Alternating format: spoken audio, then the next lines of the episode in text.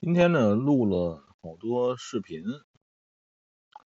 我就觉得是这样啊，就是反正作为作为这个中国人来讲，我们也基本上没有隐私，是吧？没有隐私，你这个你去买个车，立马的哭哧哭哧的就电话就过来了，是吧？你生个孩子，立马就各种电话也都过来了，所以无所谓。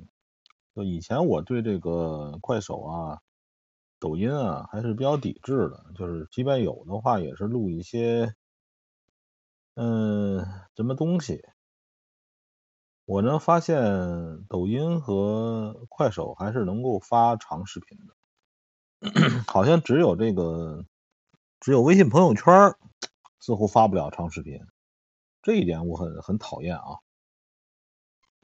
不过没有关系，这个。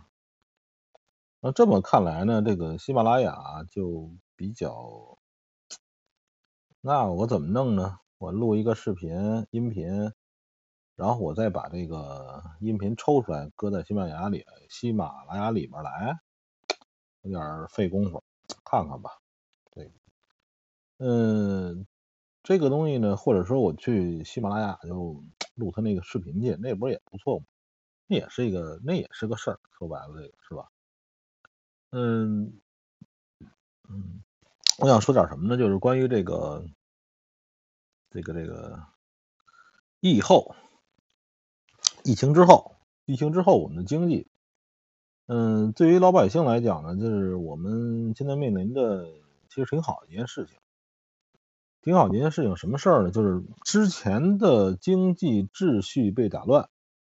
你比如说。本来的这个南方的小老板儿，以前弄破弄一个喜欢弄一个破工厂，是吧？然后那个加工点东西，然后就是给老外出去就完了，是吧？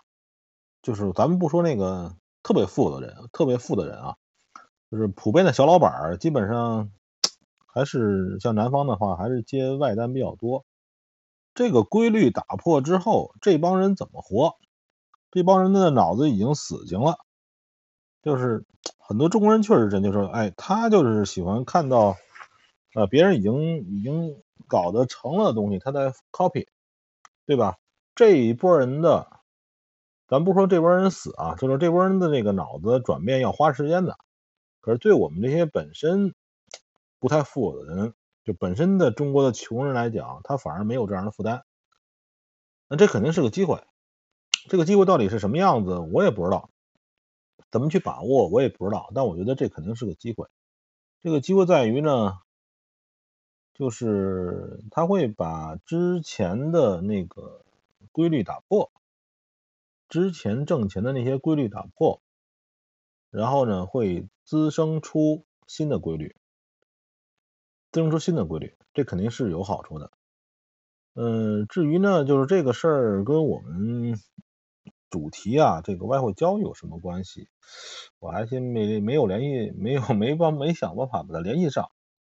嗯，只是说这是这也是个赚钱的机会，肯定固然有机会。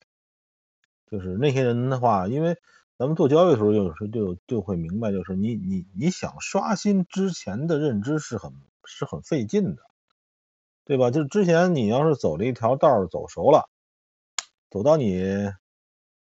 四五十岁了，走了十多年了，然后忽然告诉你这条路不能走了，呃，这个其实是很郁闷的事情。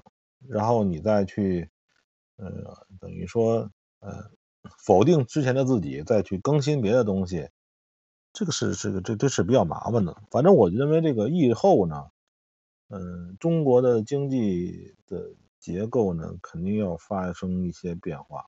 至少这种外向型的经济，呃，很多公司彻底死掉，这是肯定的。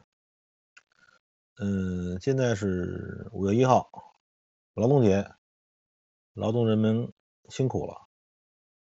嗯，只要你你的身体里劳动最厉害的是你的心脏，一直在跳，永远不停息。歇息一会儿你就嗝屁了。嗯，还有一个东西呢，是人其实作为人来讲呢，最重要的是你的思想，你的脑袋。你的脑袋也要一刻不停息。